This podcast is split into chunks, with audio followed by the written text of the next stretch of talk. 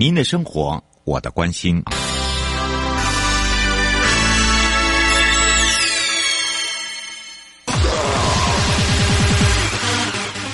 继续为您导航的是领航员悠悠。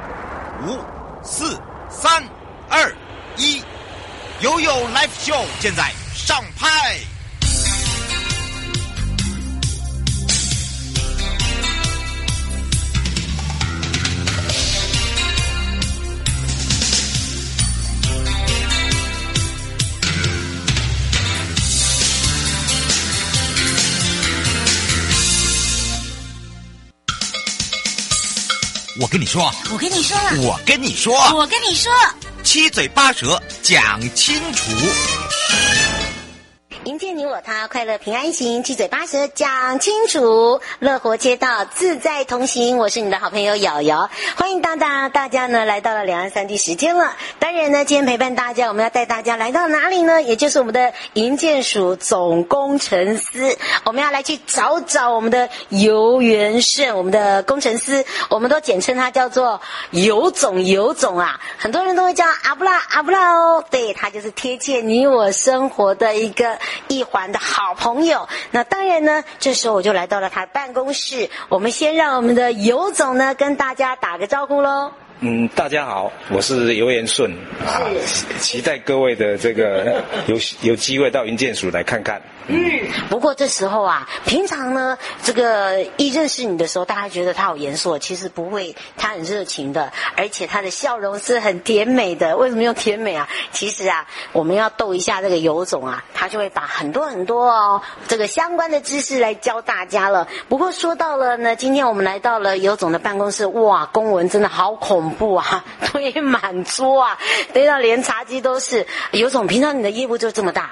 对，因为我是大概是整个书里面哦，跟工程相关的，大概相关的这个设计施工的业务哈，那工程上的方面的这个业务都都会到这边来哈。嗯，这边大概是一个总窗口。总窗口，总工程师嘛，对不对？不过倒是要来请一下我，请问一下我们的尤总啊，尤总，你的业务到底是什么？为什么会被这些公文淹没啊？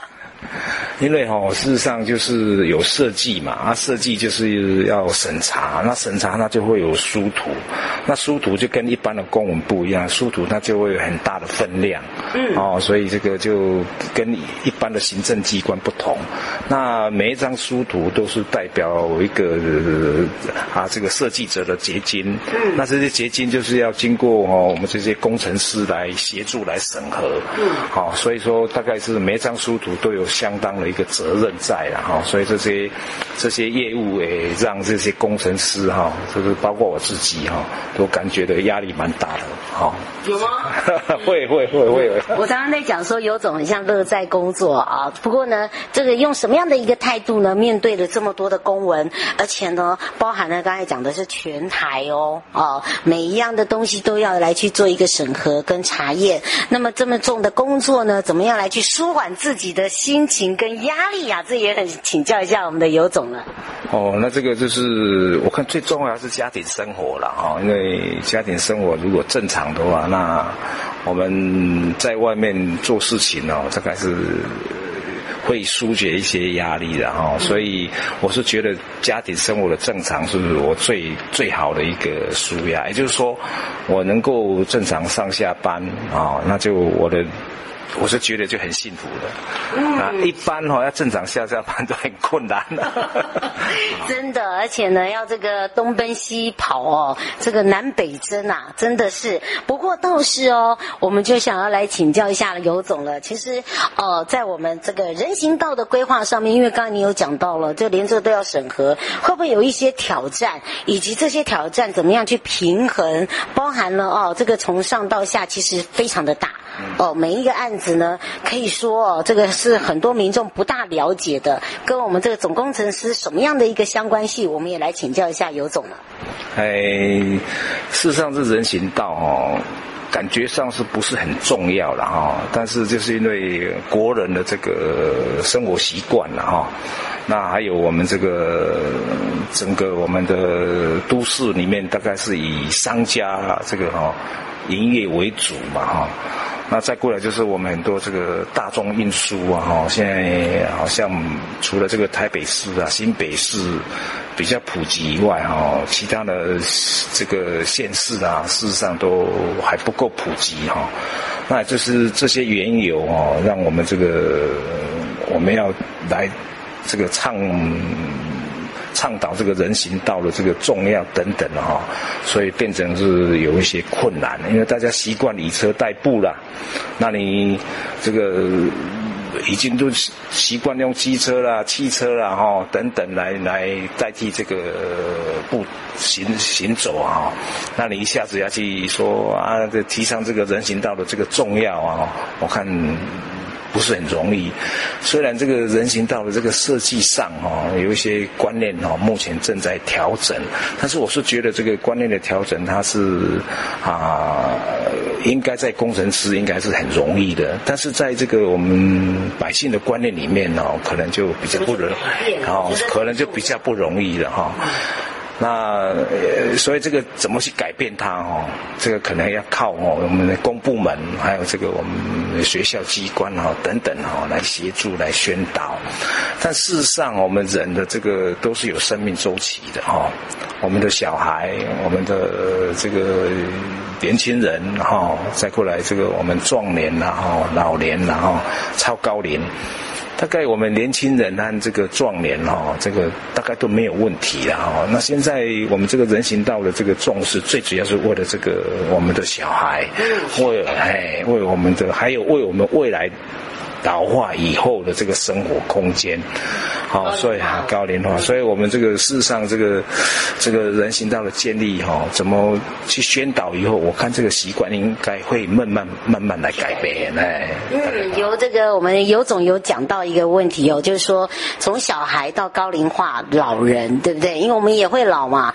那么这个人行道其实对于人呐、啊，这个行走是非常非常的重要。没有一个好的人行道的话，基本上呢就没有一个安全，对不对？所以这个观念，我觉得就有如这个尤总讲的，就是说怎么样来？从小朋友学校做起。啊，我们现在大概在营建署哈，就是近几年来哈，都有慢慢在办这个宣导活动啊。比如这个公共通行权的这个活动，从我们这个部长啊，我们署长啊，还有我们各级的这个干部啊，都有到这个学校里面去倡导这个有关这个人行道通行权的这个这个问题啊。那这个为什么这个这个通行权啊，包括这个人行道，这个虽然小小的一个这个设施啊，会这么重要呢？那我记得我们小时候。都是自己上学，很少像现在这个社会啊，由这个父母爸妈来这个来到学校上下课都来接。那因为我们这个这个小时候哈，这个自己上学等等的，无形中哦，让我们这个。培养出哈，我们比较感觉上比较能够独立了哈。那我们现在常常说称我们现在年轻人哈，那有一点草莓了哈。我想跟这个哈，这个虽然不是直接的关系了，但是我想哦，多少都是有些关系的哈。所以小孩子这个能够有给他一个行走的空间，我是觉得是跟国家未来哈，这个整个主人翁这个这个成长以后哈，他的人格特性哦，我想是。有一些关系，蛮重要的。那至于老人家哈，我们每一个人都会老哈。那据统计哈，现在台湾大概每一个老人家，哦，在他成仙以前哦，可能要在这个一般的统计，大概会躺在这个床上哦，大概要七八年。人家欧美的话，大概是一两年，然后我们要躺七八年。为什么这样？因为我们的老人家现在都。说实在的，他在开始老的时候，从六十五岁才开始老的时候，很多都不敢出门。为什么？心惊胆跳的，一出门一下楼梯，面对的都是车辆，所以几乎都是关在这个家里面。你说有公园可以让他走，问题从家里到公园这一段的路程，就是让他会要经过。虽然不是地狱的，但是要经过一个啊蛮大的一个挑战，惊险，很惊险。那尤其这个老人家，他的反应，他的这个什么东西都在退化哈，他的器官都在退化，包括他的心智等等的。那这些车辆、快速的车辆等等，在他身边经过，他无形中有时也会受到惊吓。那这种这么复杂的这个整个这个居住的环境，他。倒不如说是窝在家里面，但是事实上我们知道，人一直在窝在家里面是不好的。我们应该鼓励我们老人家往外走出去。那怎么走出去？就记住这个人行道。所以人行道是很重要的。是，哎，大家有听到一个重点哦。我们常常真的就是把这个实例来让我们的民众了解，为什么这个老人家很怕？因为你没有好的一个环境道路啊，他会害怕。因为车跟人，因为以前来这个观念就是车人共行。好，现在我们如何让他区分出来啊？保有他们的一个这个路障权？哦，应该是这样讲。不过过去的道路的分配上面是不是有一些错误的思维啊？我们真的要来请教一下。我们的阿布拉尤总啊，啊，呃，有关这个道路分配啊，你说它错误哦，应该不是，不是，也不应该讲它错误了哈。嗯。因为说实在，我们早期在二三年、二三零年代啦，哦，这个事实上，或者是四零年代啊，事实上。要吃饱是不容易的，嗯，所以那时候我们的这个啊，我们的政府机关啊，最重要是要怎么让这个百姓来吃饱？那吃饱要什么？就要货畅其流。那货畅其流怎么办？哦，你对啊，你这个南部南部生产的蔬菜啊，或是什么能够到北部啊，就什么要重视交通的建设，嗯，啊，所以大概这建设都是以以车辆为主啊，以车辆为主，所以我们就是因为交通建设非常好。哦，所以我们才有经济奇迹啊，才有这个亚洲四小龙、四小龙之首啊。我们的十大建设、六大建设跟交通有关系的，所以我们的观念是没有错，但是当初的这个规划啊，可能在这个因为大家觉得赶快好。快，哎，快才快才是重要的。嗯、啊，至于这个人行方面的话，没那么注重，哎，没有那么注重，因为觉得说啊，应该后续还有机会了哈，有机会来这个这个来来来再来再来补补上来。但没有想到，因为我们的生活习惯已经养成了哦，我们的道路哦，这个已经这个被被车辆使用惯了。我们在路边停车啦，或者什么，大家都觉得这个理所当然。嗯，但事实上。是这样吗？整个道路是属于这个公共的造产，嗯，哦，它是属于大家这个我们所有人的这个纳税钱来这个把它铺筑起来的。嗯，结果你说临时停车还可以，你变成一个永久的停车场，这是不对的哦。你把私人的这个财产放在这个道路上。哦，然后这个说，我是觉得这样好像有一种占据公家的财产啊，嗯、所以就是有一些观念哦，是在要改变的。因为你这些这个车辆一占据这个路边啊等等的，你说要去再把人行道要建设出来，难免就会遇到阻抗。不会说到嘛，哎，就会遇到阻抗。所以所以说，呃，以前的思维没有没有错啦，但是现在我们要怎么去慢慢让我们的思维更进步？因为说实在，现在都大家都讲求人权，以人为本。但是我是觉得人行道就是最基本的这个人权。如果连那个走路空间都没有，那怎么跟人家谈人权呢？怎么谈呢？所以我们要把我们的思维再往上来提升，让我们以前的这个啊不好的这个这个这个以前不知道以前需要的，但是不不一定目前需要的这个这个观念呢，稍微做一个改变。而且我发现哦，这个人行道还要搭配我们的交通号志。哦，这个这很重要哎，不然的话哦，这个你看我们已经说到了，好，我们建构了人行道，然后呢，怎么样来去通行顺畅？对，他们都认为说，哎，你建好像人车争道，好，你现在来改变，那怎么样来是改变？一定要往好的，对不对？就像刚刚阿布拉讲到了，哎，我们要的思维要再再创新一点，对，去改变一下。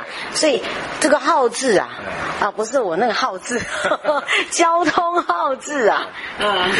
这个刚才我们这个主持人真的是讲到重点了。那我刚才一直强调说要走了这个空间，就是这个人行的空间。但事实上，一条道路不可能从你从我家出门就直接到目的地，这个过程一定要横越马路啊等等的，经过路口等等的，所以变成这个红绿灯的设施就变成一个很重要的一个让我们行人这个行走有安全保障的这个设施哈。那事实上很。多的行人也发生这个这个危险呢，也都是在这个路口啊。嗯，所以这个路口的这个这个红绿灯的设置啊，哈，它的地点啊，也是我们这边吗？现在目前大概都是属于这个我们警啊警政单位在再来处理啊，但是我们在以我们这个道路这个主管这个机关的立场哦，或者是说站在这个我们以这个专业的这个立场哦，我们是可以给这个交通设施机关给他们建议。那事实上他们也都愿意配合，因为事实上如果发生问题的话，也是他们这个交通单位要来处理哈，所以。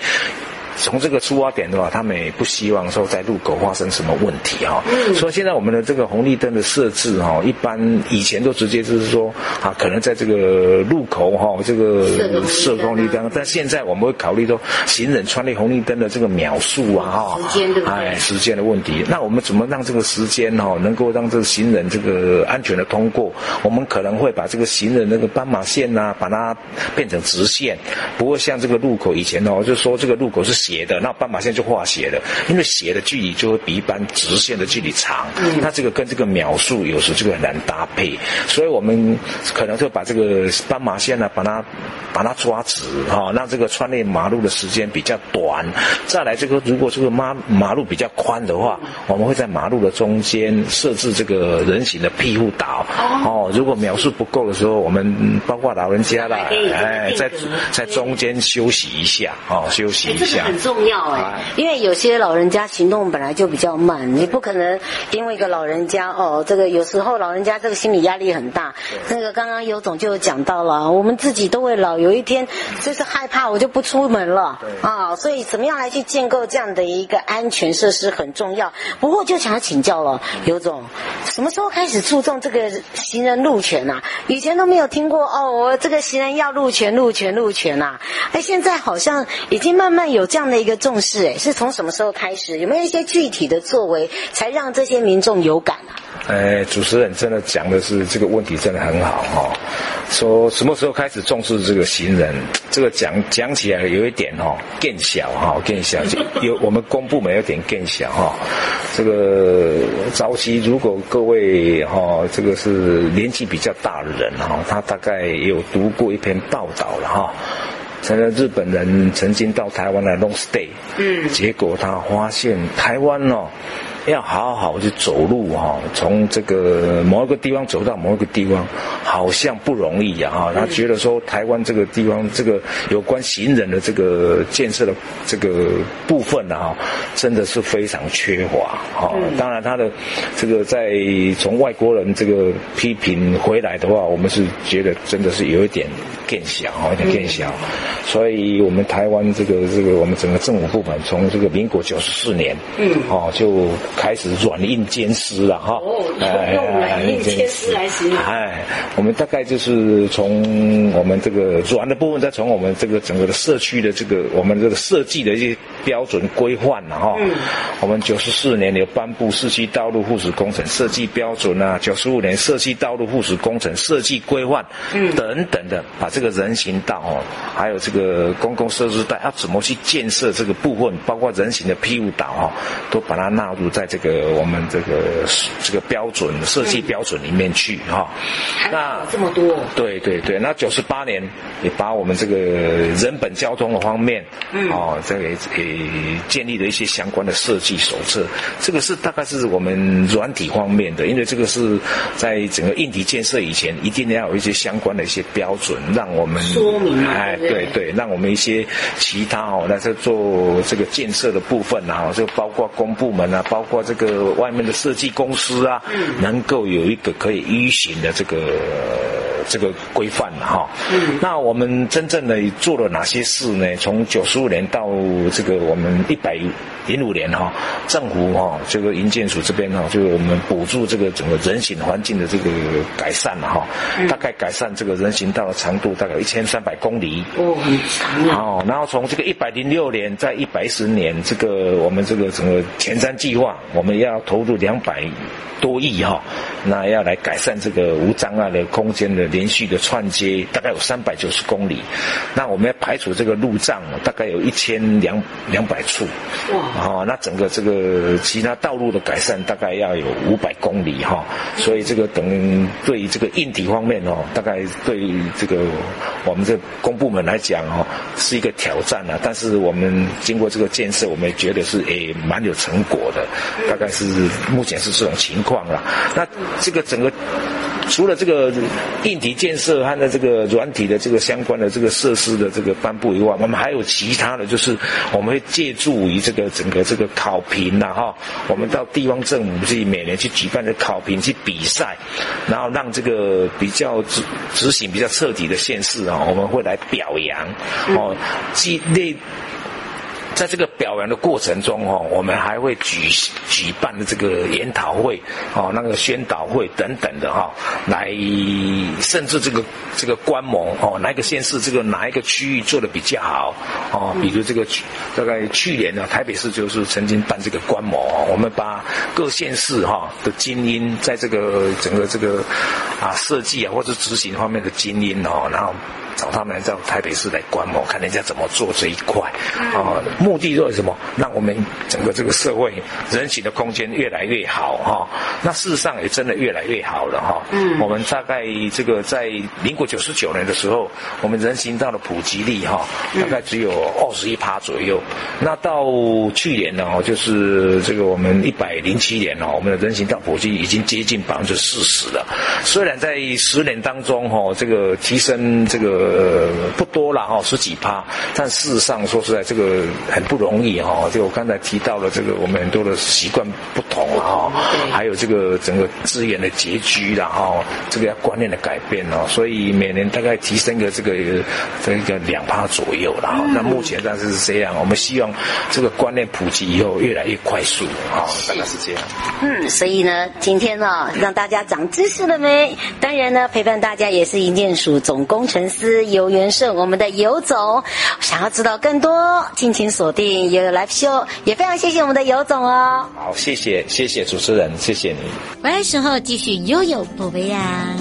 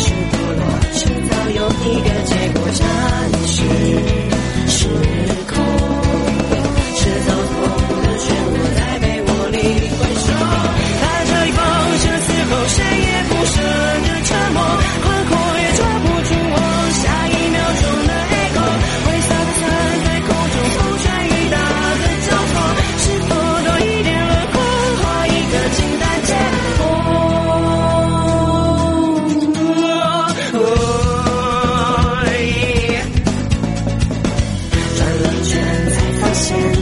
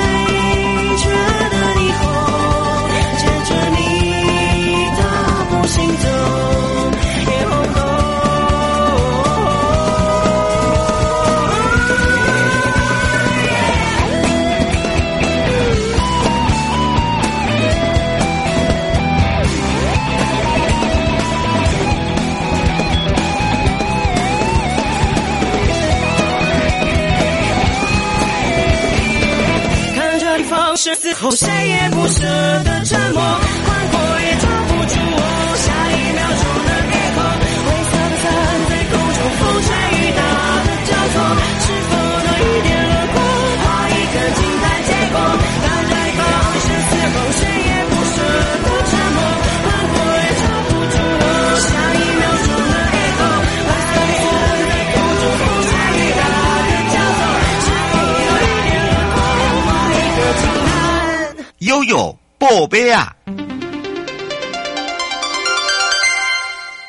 回到了悠悠宝贝啊，我是你的好朋友瑶瑶，带大家来看看二零二一致敬城乡魅力大赏颁奖，肯定了各县市的推动城镇之星建设成果。